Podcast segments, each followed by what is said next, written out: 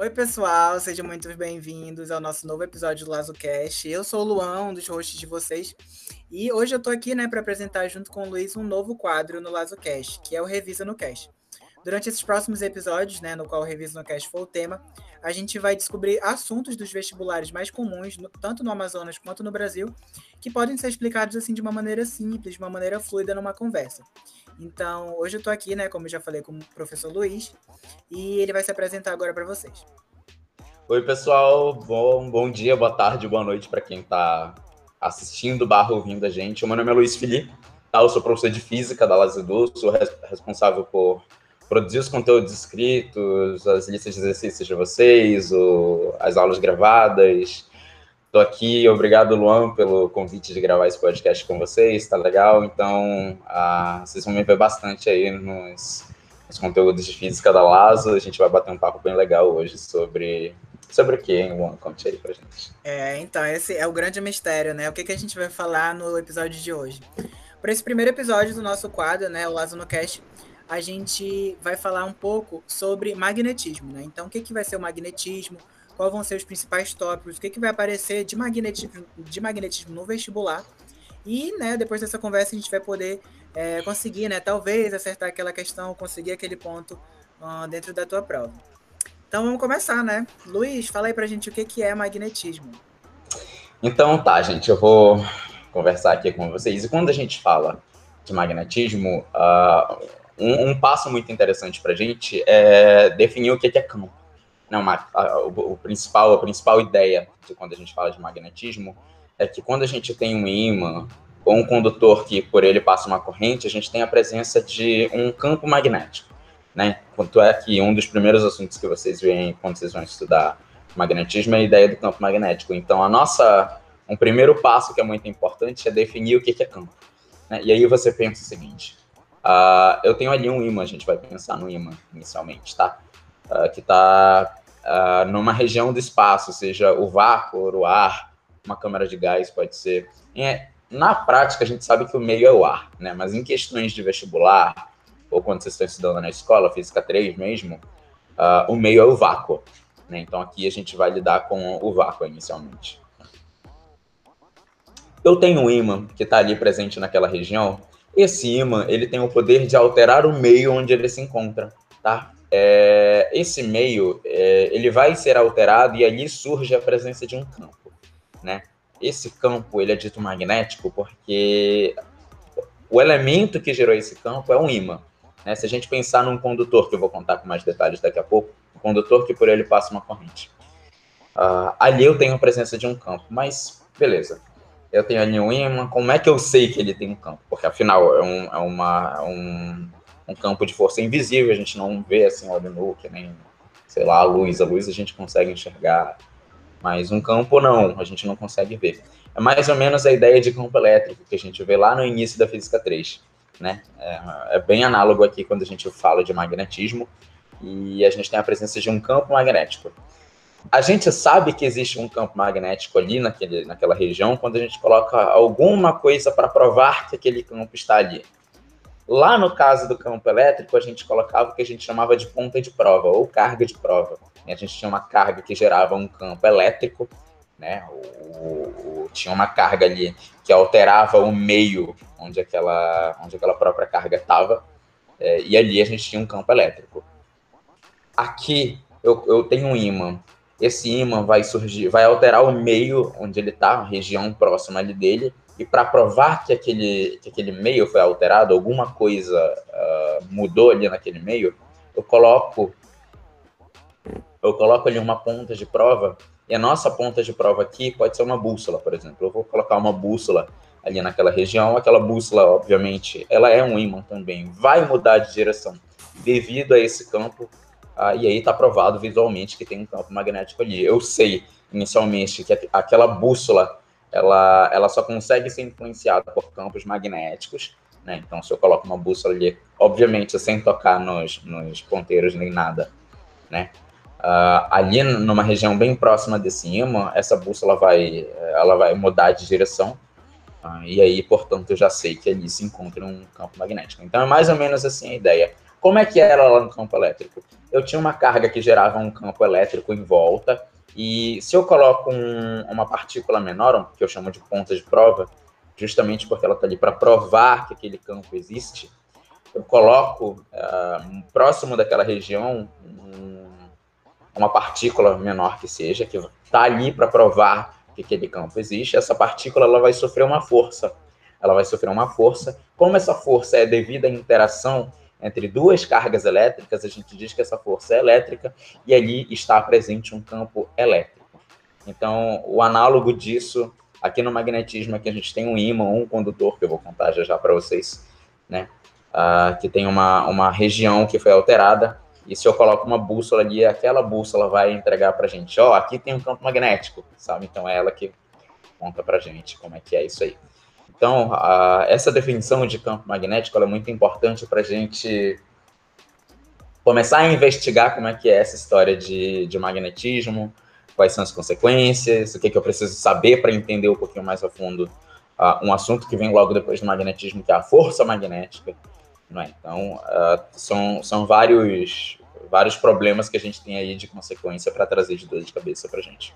Tá? Então, uma coisa, uma coisa muito importante do comportamento de um, de um campo de um campo magnético é se você tem um ímã, a gente já sabe que o ímã ele tem polo norte, polo, nível corta essa parte. A gente já sabe que um ímã ele tem um polo norte e um polo sul. Pela lei da inseparabilidade desses polos, se você corta esse ímã bem no meio, você não tem só um polo norte, só um polo sul. É, isso, isso é impossível. O que vai acontecer? É que o pedaço da esquerda vai, vai ter um polo norte um polo sul, e um pedaço da direita vai ter um polo, outro polo norte outro polo sul. Então você criou aí dois ímãs, né? As questões de vestibular, especialmente da UEA, elas gostam de cobrar isso, né? Uh, se eu tenho um ímã ali com polo norte polo sul e eu quebro bem no meio, eu vou ter um polo, só um polo norte e só um polo sul? Não, tá? Eu tenho uh, um novo com polo norte polo sul e um outro com polo norte polo sul, tá? É, é, é, o que a gente chama de dipolo magnético na física, né? Di, porque eu tenho uh, dois polos ali, dipolo, né? Dois polos. Então, um, o que existe lá na, na eletrostática é um monopolo magnético, porque só com uma carga eu consigo gerar um campo magnético. Uh, e aqui no magnetismo, não, eu preciso desses dois polos para gerar esse campo magnético. Né? Uma principal consequência disso é que se você olha para um ímã que tem polo norte e polo sul, as linhas de campo, elas saem do norte e entram no sul. E essas linhas são fechadas. Essa é a principal diferença entre o campo magnético e o campo elétrico, por exemplo. O campo elétrico, uh, ele sai de uma carga e vai embora para o infinito, né? Quanto mais você se afasta dessa carga, uh, o campo ele tende a uma intensidade zero. Aqui não, as linhas são fechadas, tá? As linhas são fechadas, então elas fazem um ciclo ali. Né? Tem umas principais consequências muito bonitas, mas é, para uma conversa inicial, é importante a gente lembrar que essas linhas são fechadas. Lembrando, por fora sempre sai do norte, sai do norte e chega no sul, né? e por dentro uh, ela entra no sul e sai no norte, de forma que essas linhas sempre são fechadas. Essa é um, é um são conceitos que você precisa saber inicialmente quando a gente fala de magnetismo, tá? linhas de campo, como é que se comporta, uh, e a ideia de dipolo magnético, né? são a formação de dois polos que formam linhas fechadas. Então, essa é a principal ideia inicial do que, que é, do que, que seria o magnetismo.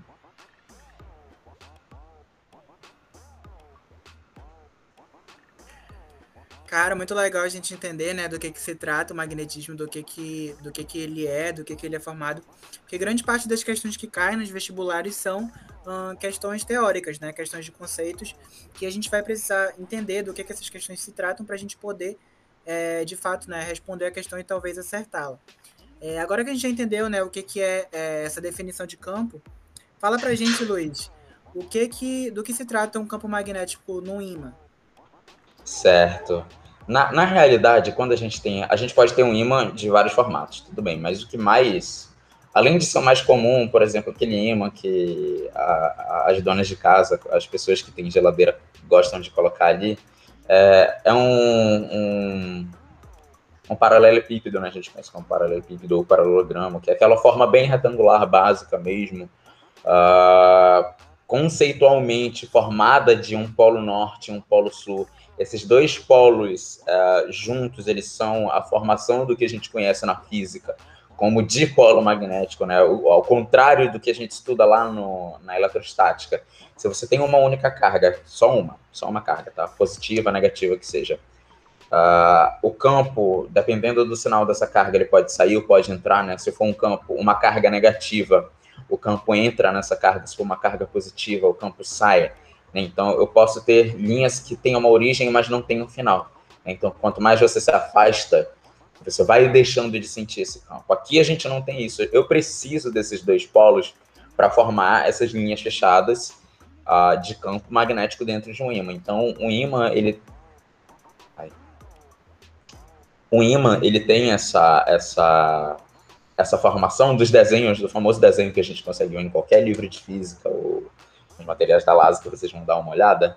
É, a gente tem essa formação de linhas fechadas. Então, essa ideia de linha fechada uh, ela, ela encaixa muito bem nesse, nesse conceito de, de, do imã, da ideia do imã retangular. Né? Então, se você olha para um imã retangular, você vai ver que as linhas elas saem no norte e entram no sul, e por dentro elas entram pelo sul e saem no norte, né? de forma que se você olha por fora e por dentro, você não tem uma saída. Né? É impossível você sair uh, de, um, de um, um campo magnético sem cruzar uma linha o que é possível lá na eletrostática com campo elétrico, você não consegue mais no campo magnético. Né? Então, tem um outro tipo de campo que é muito. aparece bastante nas provas também, que é o campo uniforme. Né? Qual que é a ideia do campo uniforme? Não importa o ponto que eu pegue no interior desse campo, é, as linhas desse campo elas vão ter sempre a mesma direção né, e o mesmo sentido. Tá? Se você pega um ponto no interior desse campo e você olha para o vetor é, campo magnético, porque o campo magnético você está falando de intensidade, direção, sentido. Né? Então, se você olha se você olha para um, um, ponto e você associa um vetor campo magnético nesse ponto, não importa o ponto que você pegue no interior desse campo, sempre vai ter a mesma intensidade, sempre vai ter a mesma direção e sempre vai ter o mesmo sentido. Uh, em todo o interior desse campo, essa carga, essa, essa carga, pera, em todo o interior desse campo, uh, não importa o ponto que eu pegue ali, vai ter o mesmo comportamento. É diferente, por exemplo, de um, de um ímã. Se eu pego um ponto, eu tenho um vetor nessa direção, apontando para o meu dedo. Mas se eu deslocar esse ponto um pouquinho mais, sei lá, para a esquerda, a direção vai mudando. Se eu apontar um pouquinho mais para a esquerda, a direção vai mudando de novo. Você percebe que, por mais que os valores sejam diferentes, a direção vai mudando. É, e vocês, uh, quem está assistindo já deve saber que um vetor ele é formado por três componentes, né? O módulo, direção e sentido. Né? Então, se eu altero só um deles, eu estou alterando o vetor inteiro. Isso não acontece no campo uniforme. Ele é uniforme justamente por esse comportamento bonitinho que ele tem. Qual que é a, o formato mais comum de um campo uniforme? É aquele em formato de, de, de sapato de cavalo, sabe? De ferradura, onde a gente tem o formato de U. No interior desse, desse formato de U, mais ou menos assim, as linhas sempre saem do, do norte e chegam no sul. Então, não importa o, o lugar que você esteja no interior desse campo, sempre vai estar apontado para o mesmo, mesmo sentido, a direção vai ser a mesma, a intensidade é a mesma. Então, quando isso acontece, você tem aí a presença de um campo uniforme. Então, é, são formas diferentes da gente visualizar o campo dentro de um imã. Sim? Entendi, entendi. Agora, Luiz, fala pra gente como é que funciona é, esse campo né, nas correntes elétricas, que é uma, dos principais, ah, uma das principais relações junto com, com o campo magnético. O que, que acontece? Na verdade, o, por muito tempo, durante muito tempo, a eletricidade e o magnetismo foram ciências que andaram em paralelo, como se elas não tivessem nada a ver. Você entende, Luan? Você imagina assim, eletricidade Uh, eu, uh, o meu objetivo aqui na eletricidade é estudar o comportamento do elétron, seja o comportamento elétrico, do elétron ali em repouso, que é o que a gente chama de eletrostática, ou o elétron em movimento, que é o que a gente conhece como eletrodinâmica. E quando eu estou falando de eletrodinâmica, eu estou falando de elétron em movimento, então estou falando de corrente elétrica. Uh, e o magnetismo busca estudar essa parte da, do campo magnético, dos ímãs. Então, inicialmente, Antes de 1820, para ser mais precisos, eram ciências que andaram é, paralelas, separadas, como se não tivessem nada a ver. Um moço chamado Hans Ørsted, um engenheiro militar do, da, dos Estados Unidos e ao longo do conforme ele foi ficando mais velho ele, ele dedicou a, vida dele à pesquisa científica então ele acabou se mudando para a Europa para a Inglaterra. Ah, então lá em 1820 ele ele mudou tudo isso. Ele estava ali sentado na, na mesa dele ele estava sentado ali na mesa dele. Curiosamente ele tinha ali uma bússola perto de um circuito que ele estava mexendo um circuito inicialmente aberto para quem não sabe, quando eu estou falando de um circuito aberto, é um circuito que não passa corrente ali, então é um circuito que não está funcionando inicialmente. Tá? Então ele estava ali com o circuito dele aberto mexendo, tinha uma bússola muito próximo desse circuito, e quando ele fechou esse circuito, ele permitiu que a corrente passasse ali. Ah, quando ele fechou esse circuito e a corrente começou a, a transitar naquele circuito, ele percebeu que aqueles, aquela bússola que estava ali próximo mudou de direção. Né, mudou de direção. Ah, e aí ele viu, opa, tem alguma coisa acontecendo aqui, né? Tem alguma coisa acontecendo aqui. Então ele, ele abriu o circuito de novo e aquela bússola mudou para o sentido que ela estava inicialmente. E aí quando ele, ele fechou o circuito, a, a bússola ela mudou de direção de novo. E aí qual que é a sacada que ele teve? Cara, ele já sabia, e isso já era old para todo mundo da época, que bússolas só podiam ser influenciadas por campos magnéticos. Né? Então, se uma corrente, uma corrente elétrica percorre um condutor e esse condutor está próximo de uma bússola, passa a corrente naquele condutor e a bússola muda de direção, então qual que foi a sacada que ele teve? Cara, corrente elétrica gera campo magnético, é a única, a única explicação.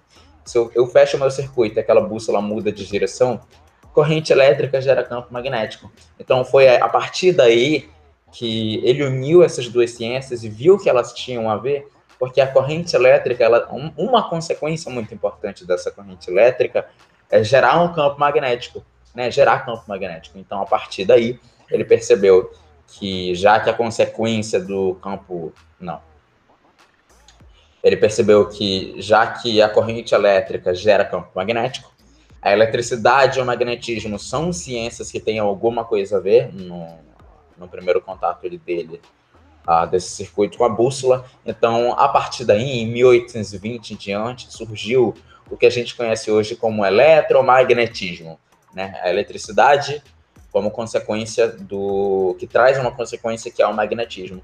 Então, se você junta e une essas duas ciências, que é mais comum hoje em dia, e que é o auge da física 3 aí no ensino médio, é o eletromagnetismo.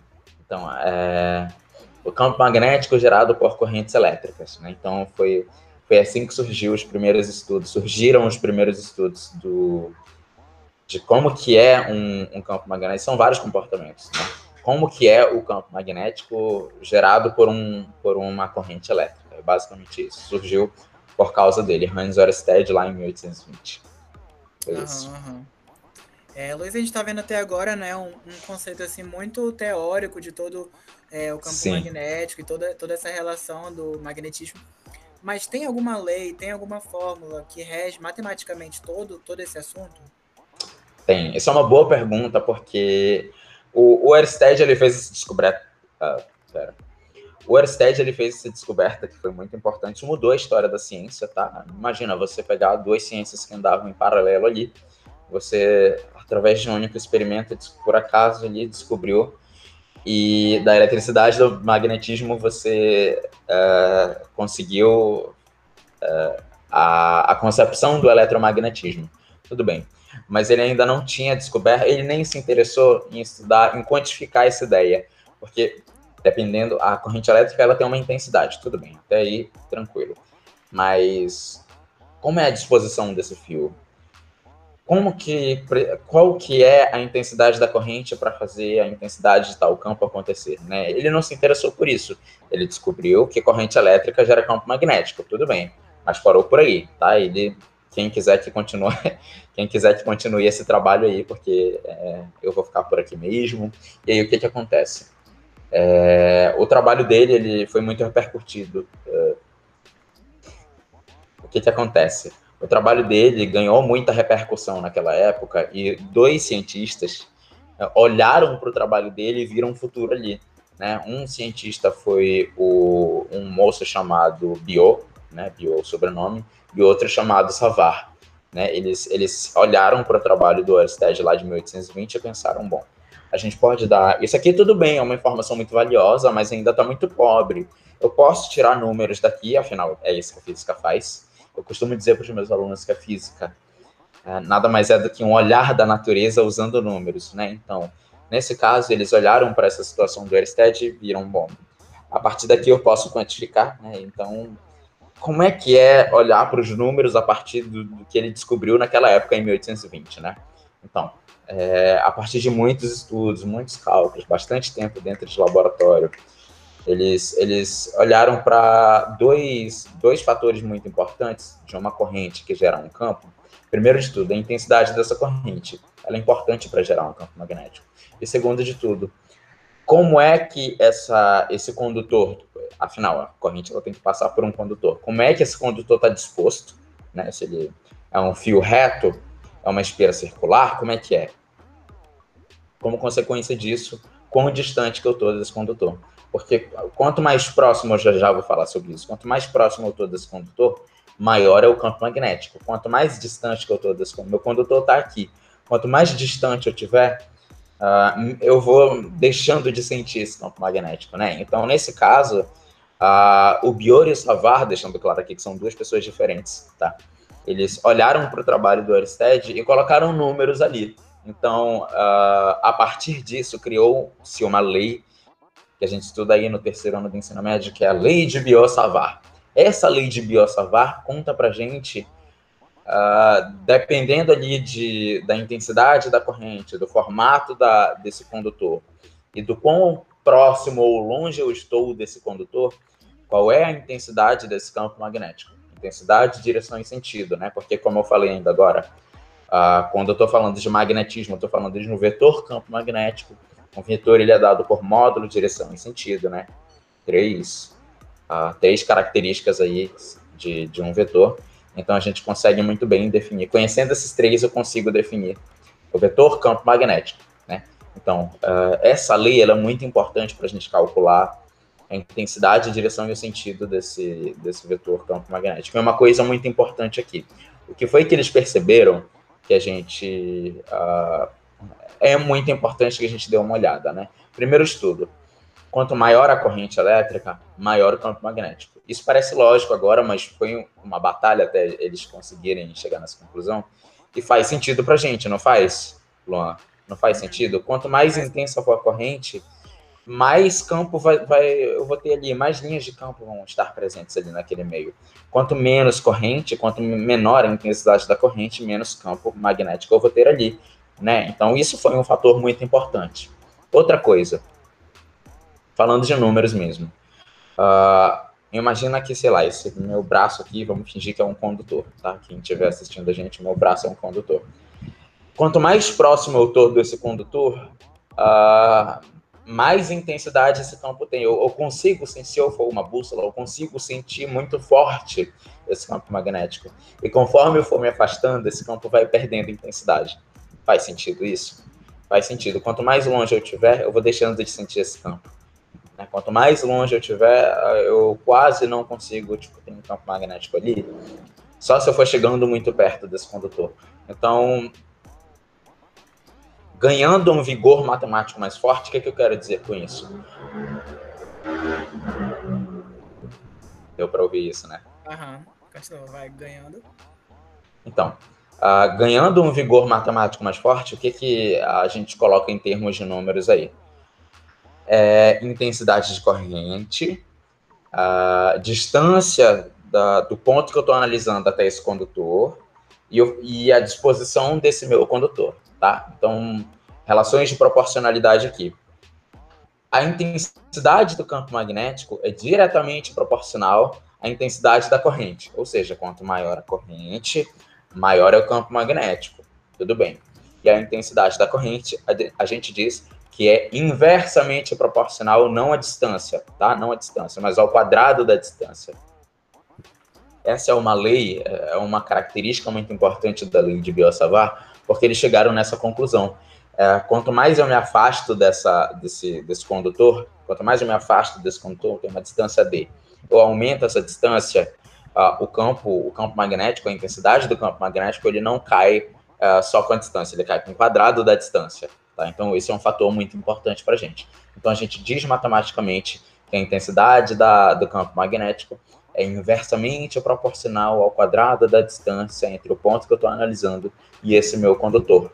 Né? Então, é, são é, rigores matemáticos que, depois de muita luta, muita batalha, eles conseguiram chegar. Então, foi uma quantificação, uh, eles botaram números no trabalho do, do e eles chegaram a essas duas conclusões muito importantes. Quanto maior a corrente, maior a intensidade do campo magnético, e quanto maior a distância, menor a intensidade do campo magnético. E lembrando que essa relação de inversamente proporcional da distância não é simplesmente com a distância, mas é com o quadrado da distância.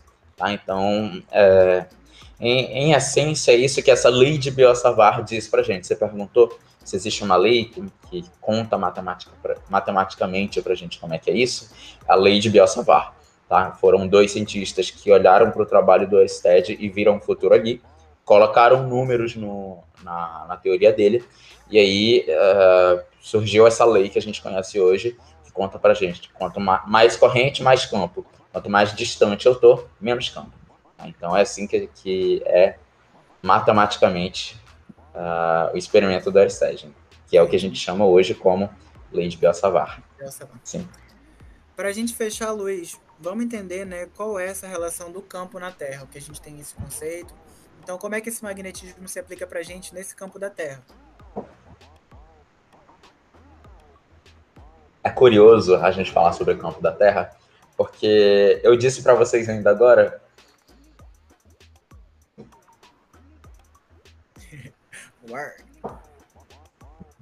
Eu disse para vocês ainda agora que quando a gente fala de um ímã, eu estou falando de um polo norte e um polo sul.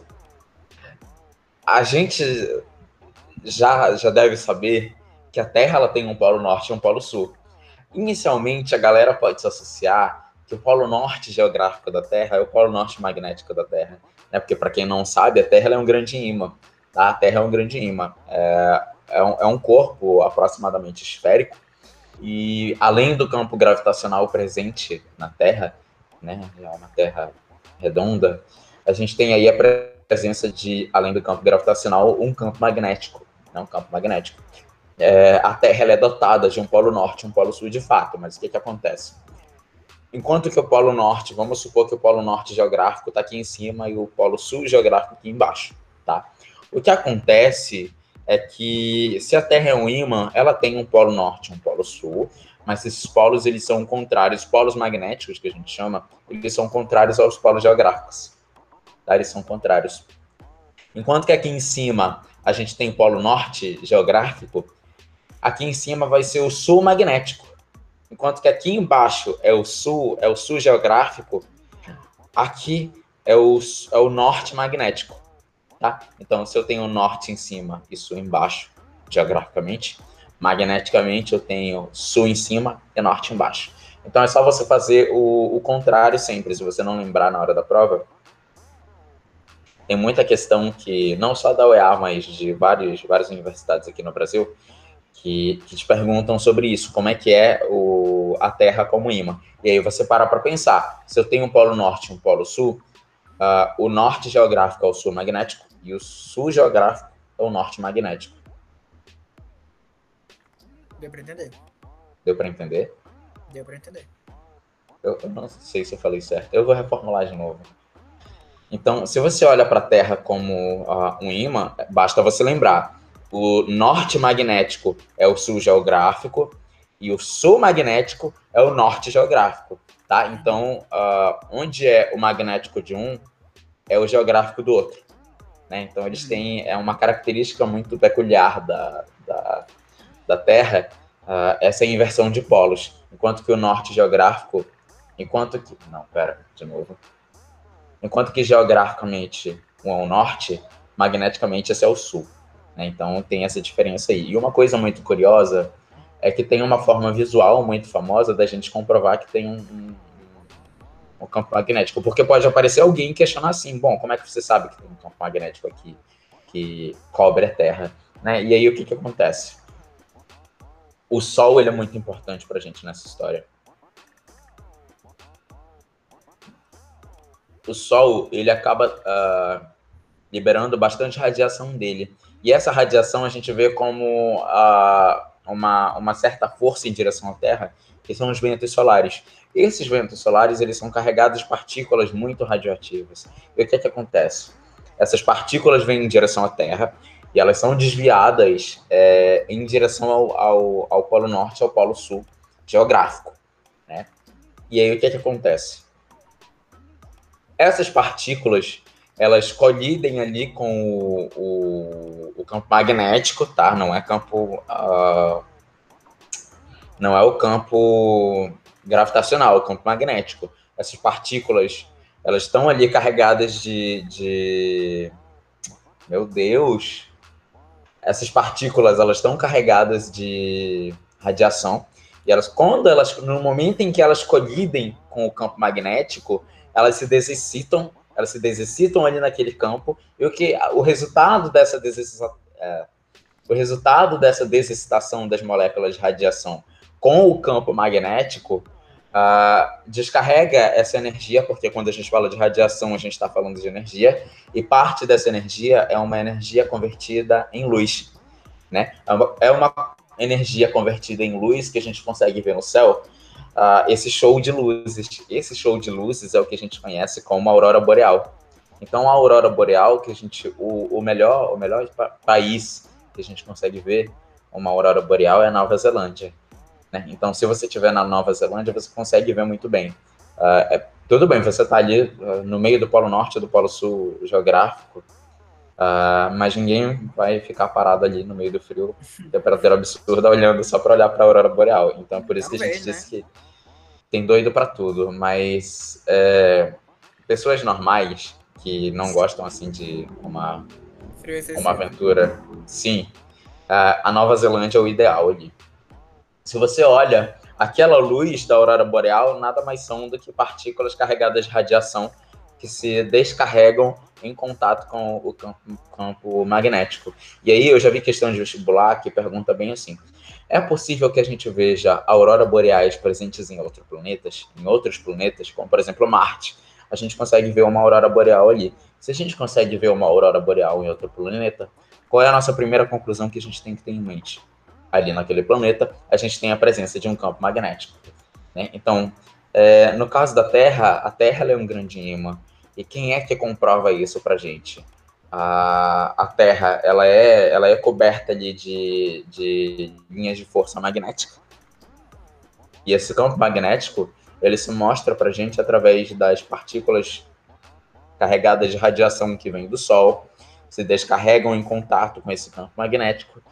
É, essa energia ela é descarregada e convertida em forma de luz, e essa luz a gente é, vê e conhece como aurora boreal. É uma coisa muito linda de ver. Quem puder dar uma olhada no Google e, e ver como é que aquilo vai acontecendo ao longo do ano e a, o melhor período de ver é, é de noite, né? O... Uhum. Então, a, a ideia é essa. A ideia é essa. A Terra é um grande imã, onde a gente tem polo norte e sul, que são separados do, dos polos geográficos, tá? É, e aí a gente tem desexcitação de partículas carregadas de radiação, que é parte dessa radiação é convertida em luz, e essa luz é o que a gente vê como aurora boreal. Então é assim que funciona o campo magnético da Terra, que é cobrado também ah, nos vestibulares. Então, se aparecer numa questão, você já sabe descrever como é que é. É Puxando esse gancho de questão, Luiz, agora para a gente finalizar, fala para mim três de três a cinco tópicos, né? Que o aluno está ali na reta final de, de revisão, que ele precisa meio que saber, né? Precisa dar uma revisada melhor, que talvez possivelmente caia no vestibular. Coisas muito importantes. Eu, se eu citar aqui um top 3 do que eu contei, eu contei para vocês muitas coisas, né? Mas uh, o, o, mais necessário, assim, para você que está na reta final e, e quer uh, já bater na ferida, o top 3 eu diria o comportamento do campo magnético no ímã, lei de Biot-Savart aplicado ali ao, ao condutor reto e à espira circular, né? Uh, e o campo da Terra, né? Saber muito bem como é que funciona. Campo no ímã, campo gerado por corrente, que é a lei de Biot-Savart, e o campo da Terra, sempre rola uma questão dessas, são, são pontos muito importantes que você pode justamente atacar a treinar ali direto para nesse tipo de questão e que é bem recorrente, né? Se eu citar aí o, o de todos esses três que eu falei, o mais citado, o mais que mais recorre ali nas provas é a lei de Biel-Savart. É muito importante a lei de Biel-Savart, tá? Então, é, dica aí para vocês, foque aí nesses três em, com atenção especial na lei de Biel-Savart, tá? Você não vai esquecer nenhum, claro, mas uhum. focar na lei de Biel-Savart eu diria que é o mais importante ali para gente. Talvez esqueça, né? Mas é sempre importante dar uma revisada. Sim, por favor, é... gente. Galera, eu espero que vocês tenham gostado do nosso episódio, do nosso primeiro episódio do nosso novo quadro, que é o Revisa no Cast. Para saber mais sobre o Luiz, vocês podem entrar em contato com a gente, né? E ver ele na Lazo, né? Ele é um dos nossos principais professores. E eu espero vocês no próximo episódio. Uh, até mais. Tchau, gente. Até a próxima.